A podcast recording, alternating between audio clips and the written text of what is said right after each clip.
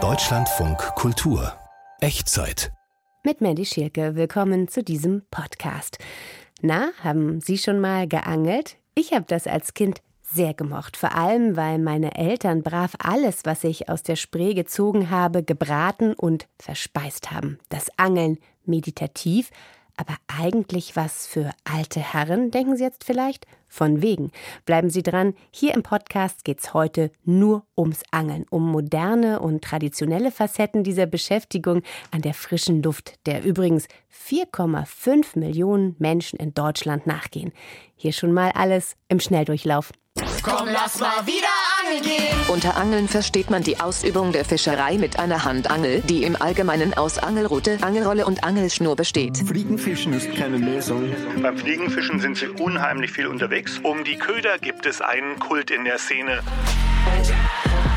Ikejime bedeutet, ein Tier aus einem bestimmten Grund zu töten und das so, dass es frei von Blut und möglichst unbeschädigt ist. Da gibt es beispielsweise eine Seegurkenzeit, eine Zeit, wo Muscheln gefangen werden, eine Zeit, wo man sich auf Fische konzentriert. Hamburg bietet das durchaus, dass man einfach nur mit der Angel in der Hand und dem Rucksack loszieht und seinem Hobby nachgeht. Der Angel. Ein Thema, vier Facetten, die Echtzeit und heute gehen wir angeln. Das machen wir ehrgeizig, ganz entspannt, aber auch tauchend oder einfach beim Spazierengehen. Susanne Balthasar hat die Themen dieser Podcast-Ausgabe ausgesucht. Susanne, hast du selbst eine Angelausrüstung im Schrank? Ja, wir haben tatsächlich eine Angelausrüstung, die ist geerbt. Ich war auch schon mal damit angeln, bin jetzt aber keine Hobbyanglerin. Ich fand das total faszinierend, weil es sowas unglaublich Archaisches hat, aber natürlich dann anders als das Jagen. Es ist ein Breitensport und äh, ja, sowas Archaisches findet man ja in westlichen Gesellschaften oder bei uns in Deutschland eigentlich relativ selten und vielleicht ist das deshalb auch so ein Hobby, was so ein bisschen ja so merkwürdig angesehen wird von einigen Leuten. Und auf der anderen Seite ist es aber natürlich auch noch viel mehr als ein Hobby. Also es gibt natürlich auch ganze Kulturen, die sich um das Angeln rum entwickelt haben. Und ja, da kommen wir ja auch zu. Also es wird sich eine ganze Welt eröffnen. Ich bin jedenfalls total gespannt. Unser Kollegin Uranus Mahmoudi ist jedenfalls schon mal in Hamburg aufgefallen, dass ihr in der Mittagspause oder nach Feierabend immer mehr junge Leute begegnen, die ihre Angel ins Wasser halten. Was genau dahinter steckt und ob Hamburg sich zu Recht als Streetfishing-Metropole Europas verkauft, das erzählt sie uns hier. Hallo Uranus. Hallo. Wo bist du denn den Anglern genau begegnet? Also in Hamburg ist ja bekanntlich sehr viel Wasser. Die Elbe, die Alster, die zig Kanäle, die sich durch die Stadt schlängeln. Als ich unterwegs war, standen am Alsterkanal in Hamburg-Winterhude zwei Angler am Wasser. Auf dem Wasser war was los. Es sah aus wie auf einem Wimmelbild. Stand-up-Paddler waren unterwegs, eine Seniorenrudermannschaft, Tretboote, Enten, Gänse. Vielleicht kann man das auch hören. Es war ganz schön laut da. Auf einer Brücke fährt eine U-Bahn, eine Brücke weiter ist die Ringstraße. Und da waren dann die Angler. Genau, da habe ich Holger Meyer und Christoph Heidmann getroffen. Beide langjährige Angler, die oft auf dem Land angeln, aber auch die Citykulisse genießen. Sie stehen an der Alster nach dem Motto, lieber in der Stadt angeln als gar nicht angeln. Immerhin ist die Alster ziemlich artenreich. Es gibt Hechte, Zander, Bachforellen. Christoph Heidmann findet auch die Bedingungen in Hamburg gut. Hamburg bietet natürlich das durchaus, dass man mit ganz kleinem Gepäck mit der Bahn oder mit dem Fahrrad oder auch zu Fuß, wenn es die Möglichkeit gibt, einfach nur mit der Angel in der Hand und im Rucksack loszieht und seinem Hobby nachgeht. Ich glaube, dass es auch in der Gesellschaft sehr viel akzeptierter ist, als es das vielleicht früher einmal war. Was meint er denn mit akzeptierter? Angeln hat doch nichts Anrüchiges, oder doch? Er glaubt, wie ich finde, auch zu Recht, dass man früher bei Angler in der Großstadt einen bestimmten Typus Mann im Kopf hatte.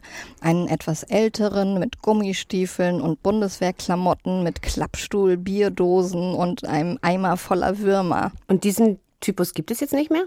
Doch, klar gibt's ihn noch. Aber heute sind die Streetfisher eben dazugekommen. Ich habe Eileen Eikurt vom Hamburger Angelverband gefragt, wie sich die Szene verändert hat. Also es ist auf jeden Fall jünger und weiblicher und moderner. Wir machen ja auch hier beim Anglerverband die Prüfungen. Und da sehen wir natürlich, wer hierher kommt wegen den Prüfungen und wer besteht und wer da rausgeht. Und man merkt natürlich auch draußen am Wasser, wie modern es geworden ist. Also auch so die Kleidung, die nimmt ihre Alltagskleidung mit ans Wasser und nicht so wie früher, wie man dachte, mit dem Anglerhut, mit der tarnfarbenen Kleidung und so. Es ist schon sehr modern geworden. Also der moderne Angler sieht irgendwie anders aus. Wie genau und ist das jetzt nur ein optisches Phänomen? Nein, sie angeln auch anders, äh, mit kleiner Ausrüstung, alles minimalistischer. Die Köder sind auch keine Würmer oder kleine Fische mehr, sondern Kunstköder. Und die Stadtangler haben eine neue Philosophie. Es geht ihnen nicht mehr ausschließlich um die Selbstversorgung. Früher, das war ja schon, wie du gesagt hattest, Mittelalter schon so, da haben die Menschen in Deutschland in der Stadt geangelt, um sich mit Fisch zu versorgen. Also bis in die Nachkriegszeit war das so. Ähm, das waren dann eher Menschen aus der Arbeiterklasse, die einfach Fisch essen wollten. Der Berliner Fischereiprofessor Robert Arlinghaus hat festgestellt, dass es verschiedene Anglertypen gibt. Während es einen Anglertyp gibt, wo die Entnahme vielleicht nicht mehr ganz so zentral ist, vielleicht dann das Soziale oder das Trendige oder das Ausleben einer Herausforderung in der Stadt, einen großen Fisch zu fangen. Arlinghaus hatte vor einigen Jahren eine Studie zu den verschiedenen Anglertypen in Berlin gemacht. Er hat herausgefunden, dass diejenigen, die auch in der Stadt angeln, eigentlich die hochaktivsten Anglersegmente sind. Das sind also Angler, die die höchsten Angeltage aufweisen, die auch eine sehr hohe persönliche Involvierung mit dem Hobby haben, also für die Hobby, das Hobby Angeln sehr wichtig ist und demzufolge eben auch wegen der Distanzen Angelmöglichkeiten in der unmittelbaren Nähe des Wohnortes gesucht werden. Also beim Streetfishing kann man auch schnell mal in der Mittagspause angeln gehen. In der Stadt kann auch zum Beispiel jemand angeln, der kein Auto hat, der nicht viel Geld hat, um aufs Land zu fahren oder einen Angelurlaub in Schweden oder Kanada zu machen. Kommen wir noch mal auf das Fischessen zurück. Hat das nicht auch was mit dem Großstadtwasser zu tun, dass die Hamburger Angler die Fische gar nicht essen wollen? Also ich weiß zum Beispiel in der Elbe gibt es Stellen, da darf man gar nicht baden aus gesundheitlichen Gründen und Fische essen ist dann vielleicht auch nicht so ratsam, oder? Naja, also die Zeiten, dass wir Schaum auf der Elbe hatten, sind vorbei, zum Glück. Also die Gewässerqualität in Hamburg hat sich verbessert. Trotzdem soll man nicht mehr als ein bis zwei Kilo Elbfisch im Monat essen, also sagt die Umweltbehörde.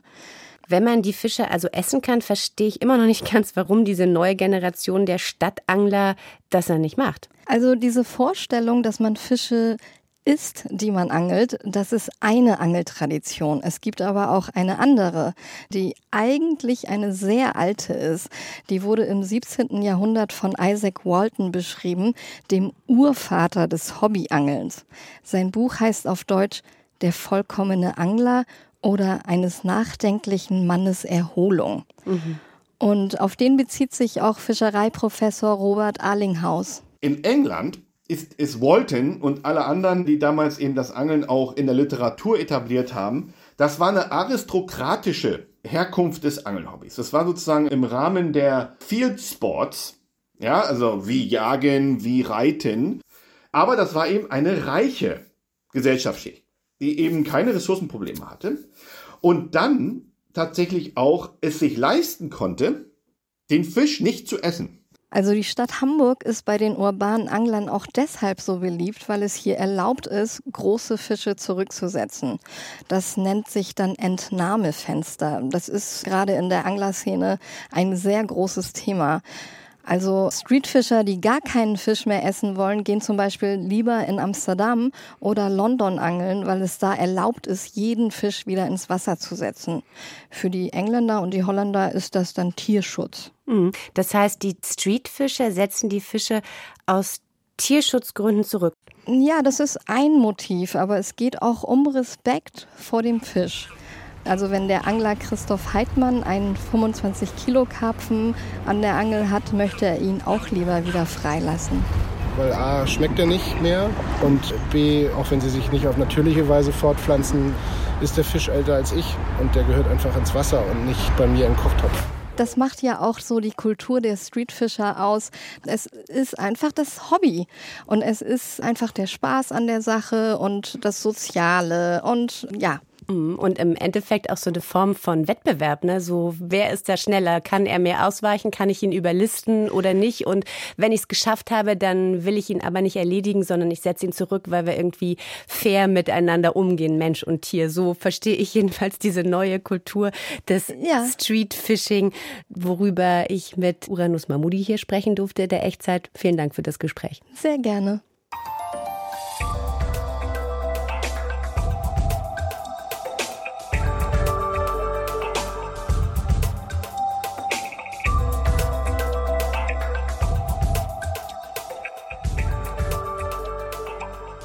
Sie hören den Echtzeit-Podcast mit einer Angelausgabe. Wussten Sie, dass es in der Welt der Angler auch echte Kriminalfälle gibt? Begebenheiten, die auch außerhalb der Fischer-Community Wellen schlagen? Spektakuläre Diebstähle begangen von Fliegenfischern in Naturkundemuseen, die nur ein Ziel haben, den perfekten Köder in der Tasche bzw. in der Anglerweste zu haben. Fliegenfischer angeln ja mit Ködern aus Federn. In Deutschland gibt es etwa 45.000 Fliegenfischer und natürlich werden nur die wenigsten von ihnen zu Verbrechern für ihre Leidenschaft. Matthias Finger ist in die Faszination Fliegenfischen genauer eingestiegen. In der Nähe von Nürnberg gibt Wolfgang Fabisch Kurse im Fliegenfischen. Insektenähnliche Köder stellt er auch her, Fliegen eben. Alles im Einklang mit dem Gesetz. Beim normalen Angeln halte ich einen Wurm rein oder ein Stückchen Maden, Bitte? Käse, alles Mögliche kann man da machen. Mhm. Ähm, und dann hockt man dort und wartet, dass der Fisch zu einem kommt. Beim Fliegenfischen sind sie unheimlich viel unterwegs. Da kommen also über den Tag gerne mal einige Kilometer zusammen. Ja, gerade an größeren Gewässern. Man hat nicht so viel Zeug mitzunehmen. Alles, was man braucht, ist in einer Weste drin. In Warthosen steht Fabisch in der schnell fließenden Pegnitz auf der Jagd nach Forellen und Eschen. Er gaukelt ihnen mit dem künstlichen Fliegennachbau am Angelhaken wohlschmeckende Insektenhappen vor. Wenn das oben an der Oberfläche schwimmt, das Flieglein da, ja, und der Fisch hochkommt und das schnappt, also das ist live. Noch besser geht's nicht. Und da kann man große Fische damit fangen? Auch weiße Haie können angeblich beim Fliegenfischen beangelt werden. Am Fliegenbindestock im Dachgeschoss seines Hauses umwickelt Fabisch mit handwerklichem Geschick winzig kleine Haken mit Fäden und Federn. Die spreizen sich dabei auf und sehen wie Insektenflügelchen aus. Was ist das jetzt für eine Feder? Ganz normale Ente. Ente hat einen riesen Vorteil. Die Ente hat ja hinten dran so eine Entenbürzel und das ist reines Fett. Und dann, wenn diese Sachen ihr Leben lang in diesem Fett gebadet werden, dann schwimmen die natürlich wie verrückt. Je seltener die Federn, desto teurer. Im Internet gibt es ein riesiges Angebot und auch Wolfgang Fabisch hat seltene Federn zu Hause. Das sind Federn von, von, von einem Tier, das eigentlich schon als ausgestorben gilt. Es gibt aber tatsächlich auf der Welt eine Stelle, wo die noch gezüchtet werden. Und zwei Federn kosten jeweils 2000 Euro. Wirklich völlig bescheuert. Ich hätte das auch nicht bezahlt.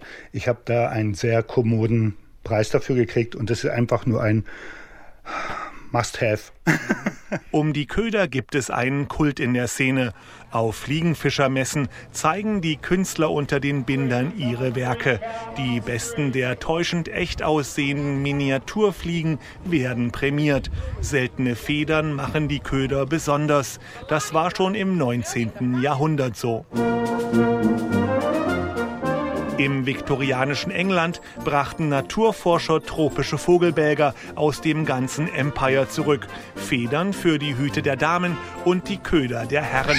Aus Exotenfedern hergestellte Fliegenköder schillern purpurn, smaragdfarben, türkis bis gold. Historische Sammlungen sind teuer, Bücher und Abbildungen begehrt. Tankred Rinder bloggt auf forelle und esche.com übers Fliegenfischen und verlegt Bücher zum Thema. In den USA hat es eine, so eine Szene von Leuten, die einfach diese viktorianischen Fliegen nachbinden, neu interpretieren und die immer auf der Suche sind äh, nach Federn, äh, die halt einfach in der Zwischenzeit nicht mehr gehandelt werden dürfen, weil die Tiere unter Naturschutz stehen. Ein Schweizer Bauingenieur hatte sich vor Jahren an Naturkundemuseen als Forscher ausgegeben. Aus Vogelsammlungen entwendete er dabei Zehntausende Federn im Wert von mehreren Millionen Euro. Weltweit bekannt wurde der Flötist Edward Rist. Er stahl im Natural History Museum Tring, einer der weltgrößten ornithologischen Sammlungen nordöstlich von London, 300 Vogelbälger, gelb-orangefarbene Flammenlaubenvögel aus Neuguinea und türkisblau schimmernde Contingas aus Südamerika. Dabei seien solche bunten Federn fürs moderne Fliegenfischen eigentlich irrelevant, meint Rinder. Es gehe eher um eine faire Annäherung ans Tier auf Augenhöhe. Man legt sich selbst eigentlich sehr große Hürden auf. Es ist eine sehr elegante Form der Fischerei. Man kann auch mit dem Wurm eine Forelle fangen, aber eleganter ist es natürlich, der Forelle einen Köder vorzusetzen, der einfach auch ihrer natürlichen Nahrungsquelle entspricht. Allerdings habe das Fliegenbinden schon ein gewisses Suchtpotenzial. Es sei ein Fass ohne Boden, meint Wolfgang Fabisch. Ich kenne Leute, die haben für zigtausende von Euros äh, Bindematerialien daheim und denen ist auch schon klar, das werden sie in drei Leben nicht verbrauchen können. Aber wenn das Richtige irgendwo wieder bei einer Messe rumliegt, dann muss das auch noch her. Bei seinen Fliegenfischkursen lehrt Fabisch auch das Auswerfen der Angelschnur. Weil daran kein Gewicht befestigt ist, muss die Rute mehrmals hin und her geschwenkt werden, wobei jeweils etwas Schnur gegeben wird, theoretisch. Okay, also jetzt ich muss nach hinten führen, ein bisschen anhalten und dann ja, äh, kurz hm? auf Kopfhöhe stoppen. Dann fliegt das gerade in der Höhe nach hinten und wenn es gestreckt ist, dann wieder nach vorn. Okay, nicht so einfach. Ich glaube, Sie haben es noch nie in der Hand gehabt, oder? Nee, das erste Mal. Dafür war das schon sehr gut. Vielleicht bin ich ja zum Fliegenfischer geboren. Ich überlege mir das aber nochmal. Die Köder würde ich auf jeden Fall kaufen, schon wegen der Fummelei. Matthias Finger ist schon mal auf den Geschmack gekommen, dass Fliegenfischen eine Art des Angelns, bei der große Wegstrecken zurückgelegt werden. Ruhiges Rumsitzen und auf die Pose starren gibt's hier nicht. Gleich lernen wir ein Fischervolk kennen, für das das Angeln seit Jahrhunderten der Sinn des Lebens ist. Ich habe mich mit dem Ethnologen Christian Reichel vom Naturkundemuseum in Berlin verabredet. Vor einigen Jahren hat er in Indonesien Zeit mit einem ganz besonderen Volk von Fischern verbracht, mit den Bajos. Seenomaden, die viel Zeit auf und im Wasser verbringen, unglaublich lange und tief tauchen können. Ihre Lebensweise ist bedroht und auch davon werden wir gleich hören. Zunächst möchte ich aber mehr über die traditionelle Lebensweise der Bajos erfahren. Hallo, Herr Reichel. Hallo, schönen guten Tag. Willkommen hier im Studio. Herr Reichel, wie fischen denn die Bajos? Die Bajo fischen auf eine sehr unterschiedliche Art.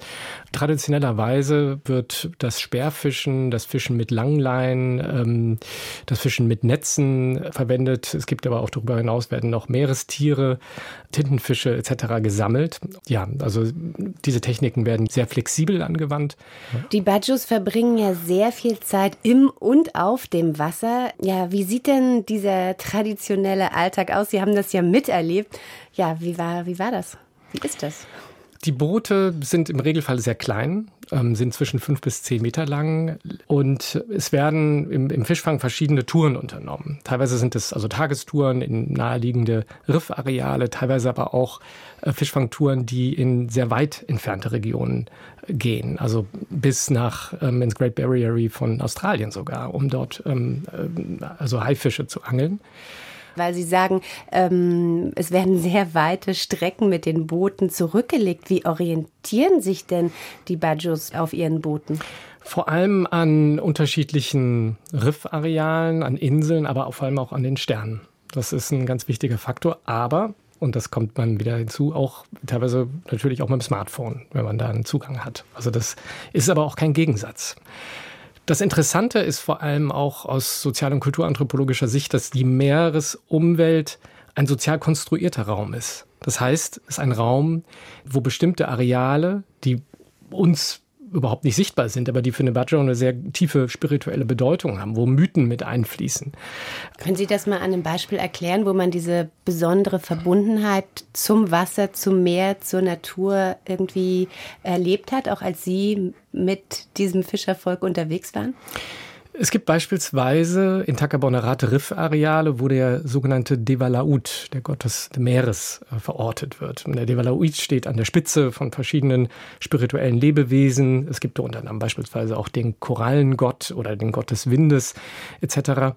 Und aber erstmal auf dem äh, Devaloid zu sprechen zu kommen. Es ist ein Gott, der in bestimmten Arealen verortet wird. Und diese Areale, da muss man beispielsweise Opfergaben geben, dass man Zigaretten ins Meer streut. Und interessanterweise prägt das auch sehr stark die Fischereitechnik und hat auch einen sehr starken Einfluss auf die Biodiversität vor Ort. Und inwiefern prägt das die Form, wie gefischt wird? Ein Beispiel ist das sogenannte Syllabus-System, das aufgrund von spirituellen Vorstellungen jahreszeitlich bestimmte Fischtechniken im Prinzip vorschreibt. Das Ganze basiert auf einer kosmologischen Ordnung, die man nicht zerstören will. Und da gibt es beispielsweise eine Seegurkenzeit, eine Zeit, wo Muscheln gefangen werden, eine Zeit, wo man sich auf Fische konzentriert. Und die Idee dahinter ist, dass beispielsweise in der Seegurkenzeit man diese Seegurken ähm, dann auch kommerziell vermarkten kann, aber die anderen Meeresbewohner dann für die Subsistenzwirtschaft nutzen kann. Also auf der Basis dieser spirituellen Vorstellung findet im Prinzip eine nachhaltige Nutzung statt. Inzwischen leben viele dieser Seenomaden ja auch an Land, richtig? Das stimmt, ja. Einfach weil es von dem indonesischen Staat die Auflagen gab, sich anzusiedeln, weil man natürlich auch formelle Bildungsstrukturen eine Rolle spielen. Andererseits sind die positiven Effekte, die man sich davon erhofft, dass beispielsweise Kinder mehr zur Schule gehen können etc., die haben sich zum Teil nicht eingestellt. Also die Bajo werden immer noch sehr stark marginalisiert. Und das Traurige ist eher, dass ein Kulturbruch eingesetzt hat und gleichzeitig aber die Bajau aufgrund der Marginalisierung trotzdem nicht Zugang haben zu bestimmten Formen von Kapital. Vielleicht können wir noch mal ganz konkret darauf kommen, inwiefern diese traditionelle Lebensweise äh, der Bajo auch bedroht ist, aus welchen Gründen. Unter anderem geht es da ja auch um sogenanntes äh, Bomben- und Cyanidfischen. Ich habe äh, auf einer Reise durch Griechenland davon auch mal gehört, dass dort das auch betrieben wird, allerdings illegal. Wie ist das äh, in Indonesien? In Indonesien wurde es sehr lange sehr intensiv betrieben, weil man natürlich mit diesen Bomben- und Cyanidfischen höhere ähm, Gewinne erwirtschaften kann. Also es ist so, dass man durch chemischen Dünger wird in eine Plastikflasche gepackt, das wird dann mit einem Plastikpfropfen verschlossen, es gibt noch einen Zünder dazu und das ist wie eine Bombe, tatsächlich. Und das Behältnis, in das das Ganze gefüllt ist, ist ungefähr fünf ja, sind kleine, reicht von der Coca-Cola-Flasche bis zum 5-Liter-Kanister. Diese Bombe erzeugt eine enorme Druckwelle. Die Fischblase platzt und dann treiben die Fische an die Oberfläche und werden abgesammelt. Und man kann sich vorstellen, dass das natürlich dramatische Auswirkungen auf die ähm, Riffe hat, weil alle Lebensbewohner dort tiefgreifend zerstört wird. Die andere Technik, die meiner Ansicht nach noch dramatischer ist, ist das Fischen mit Potassiumcyanid. Da wird mit Kompressoren Luft in einen Gartenschlauch gepresst. Man kann mit dieser sehr einfachen Konstruktion dann bis zu 30 Meter tief tauchen. Und dann wird mit einer Spritze Gift verteilt. Und man versucht, Fische zu betäuben, die man dann mit einem Netz einfängt und dann als Lebendfisch auf internationalen Märkten, meistens sehr viel wird in Hongkong verkauft, dann damit zu erwirtschaften. Das Problem dabei ist, dass die Bajau von dem Profit überhaupt nichts haben, weil sie meistens in wirtschaftlichen Geflechten eingebunden sind, wo Mittelsmänner, wo Händler involviert sind, teilweise auch in sehr starken Abhängigkeitsverhältnissen stehen und dann aus Armut, ähm, aus ökonomischem Druck, weil sie ihre Kinder zur Schule schicken wollen, dann diese destruktiven Techniken anwenden, aber die Gewinne werden woanders erwirtschaftet. Und das ist eine sehr traurige Entwicklung. Hm. Gibt es denn Strukturen oder Ansätze, das Leben dieser Seenomaden der Bajo zu verbessern? Ja, ich denke generell ist es so, dass man Umweltfragen von sozialen Fragen nicht trennen kann. Beides hängt miteinander eng zusammen. Und Verbesserung bedeutet vor allem, dass man alternative Einkommensquellen schafft. Es gibt also beispielsweise Möglichkeiten der alternativen Einkommensquellen mit Algenzucht. Es gibt Möglichkeiten mit Ökotourismus, obwohl man da sehr, sehr vorsichtig sein muss, natürlich, weil das auch ähm, sehr destruktive Auswirkungen haben kann. Aber wichtig ist, die Menschen aus der Armut rauszubringen, dass sie nicht selber die destruktiven Techniken anwenden müssen und die Möglichkeit haben, einfach anders in die Gesellschaft eingebunden zu werden. Vielen Dank, Christian Reichel. Wir haben gesprochen über die Bajos, die in Indonesien leben, die meterweit tief tauchen können, 70 Meter tief tauchen können, eine sehr traditionelle Art haben zu fischen und mit und auf dem Wasser zu leben, das Meer dabei zu schützen und wie sie aber auch von aktuellen Herausforderungen ziemlich gebeutelt sind. Darüber haben wir gesprochen. Christian Reichel, Ethnologe am Naturkundemuseum in Berlin. Vielen Dank für Ihren Besuch. Vielen Dank. Sie hören die Angelausgabe der Echtzeit und wenn man übers Fischen redet, geht's ja zumeist auch darum, den Fang dann irgendwann zu verspeisen. Also die Tötung des Fisches. Darüber haben wir noch nicht gesprochen. Eine ja martialische Angelegenheit und zugleich auch möglicherweise der Höhepunkt des Angelns überhaupt. Susanne Balthasar, du hast dich auch damit beschäftigt, also mit dem Moment, in dem der Fisch dann tatsächlich sein Leben hergeben muss für uns Menschen und bist dabei auf ganz unterschiedliche Methoden gestoßen. Ja, es gibt sehr viele Methoden. Ich selber habe das schon mal mit einem Hammer gemacht beim Angeln, was wirklich martialisch ist und äh, ja auch äußerst unschön. Es gibt auch andere Methoden, die tatsächlich in der Fischzucht angewendet werden, Elektroschocks, Gift, Gase. Das ist aber jetzt auch glaube ich, keine allzu milde Art, äh, einen Fisch zu töten. Woanders macht man das besser. In Japan hat man sich wirklich intensiv damit beschäftigt, wie man auf eine perfekte Art und Weise möglichst schmerzfrei einen Fisch töten kann. Und äh, diese Art kommt jetzt langsam über den Umweg Küche und Köche auch nach Deutschland. Und wie das genau geht und warum das auch gar nicht so einfach ist, dieses ja sanfte Töten, wenn man so meint, das hat unsere Kollegin Tina Hüttel rausgefunden und genau recherchiert und sich mit dem Küchenchef vom Restaurant Ernst in Berlin verabredet. Ein Klick auf YouTube, hier kursieren hunderte Videos aus aller Welt, wie Fische mit einem schnellen Stich direkt ins Gehirn getötet werden. Zu sehen sind geschickte Hände, die einen zappelnden Fischkörper umfassen und mal ein Messer, mal einen spitzen Schraubenzieher oben am Kopf zwischen Augen und Kiemen bohren. Danach ist der Fisch paralysiert und hirntot, auch wenn das Herz noch schlägt. Viele der Videos sind in Japan gedreht. Denn dort wird diese Methode, die als humanste und respektvollste aller Tötungsmethoden für Fische gilt, schon lange angewandt. Ike Jime heißt die Technik, aber eigentlich führt der Name in die Irre, sagt Dylan Watson Braun. Der gebürtige Kanadier ist Sternekoch in Berlin. Vor zehn Jahren ist er aus Japan zurückgekehrt, wo er lange in Restaurants gearbeitet hat. If you go around Japan being like Ikejime, Ikejime, like people don't know what you're talking about. Als ich die Technik lernte, dachte ich auch erst, es sei immer die beste Tötungsart. Aber dann habe ich mit vielen Küchenchefs und Fischern gesprochen und es kommt wirklich darauf an, was es für ein Fisch ist und was man mit ihm vorhat. Das Erste, was man daher über Ikejime wissen sollte, ist, was es auf Japanisch bedeutet. Dylan Watson Braun, der in seinem Berliner Fine Dining Restaurant Ernst gerade einen Süßwasseraal zerlegt, ruft seinen Mitarbeiter Sumija Omori. Der stammt aus Tokio. Ikejime bedeutet wortwörtlich, ein Tier aus einem bestimmten Grund zu töten und das so, dass es frei von Blut und möglichst unbeschädigt ist. Aber es gibt viele verschiedene Methoden, Ikejime zu praktizieren. Ikejime meint also vielmehr die Absicht, warum man tötet und nicht die Technik selbst. Will man das Tier nicht sofort essen, empfiehlt Dylan Watson Braun Shinkejime, bei dieser Methode erfolgt der Stich ins Hirn, am besten mit einem Schraubenzieher. Den Süßwasseraal vor sich hat er vor vier Tagen von einem Havelfischer bekommen und seitdem abgehangen. In akkuraten Millimeterabständen ritzt der junge Koch gerade die Haut ein, damit sie auf dem Holzkohlegrill knusprig wird. Fünf, sechs Arbeitsstunden stecken darin, bis er ihn heute Abend als einen von 30 Gängen serviert. Ob er den Aal selbst mit dem Stich ins Hirn getötet hat, will er nicht sagen. Eine Lehre aus diesem sechs Jahre alten YouTube-Video, auf dem er Shinkejime an einer Forelle demonstriert. 700 Euro Strafe bekam er vom Ordnungsamt aufgebrummt, weil ein empörter Zuschauer es den Behörden geschickt hatte. Denn in Deutschland ist diese Methode verboten. In Deutschland gibt es drei, vier offiziell erlaubte Methoden, einen Fisch zu töten. Shinkejime ist nicht dabei. Deshalb gilt es als inhuman, was lächerlich ist wenn man bedenkt, dass Vergasen und Stromstöße erlaubt sind und offenbar für superhuman gehalten werden. Aber so ist das Gesetz.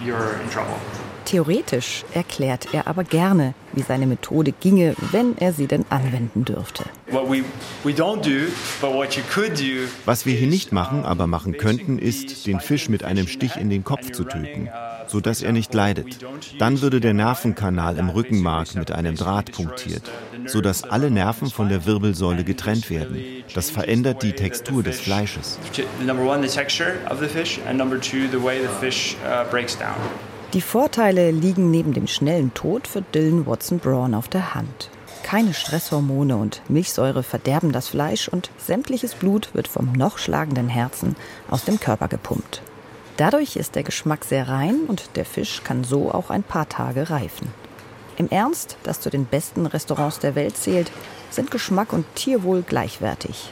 Der Küchenchef macht zwischen beiden keinen Unterschied.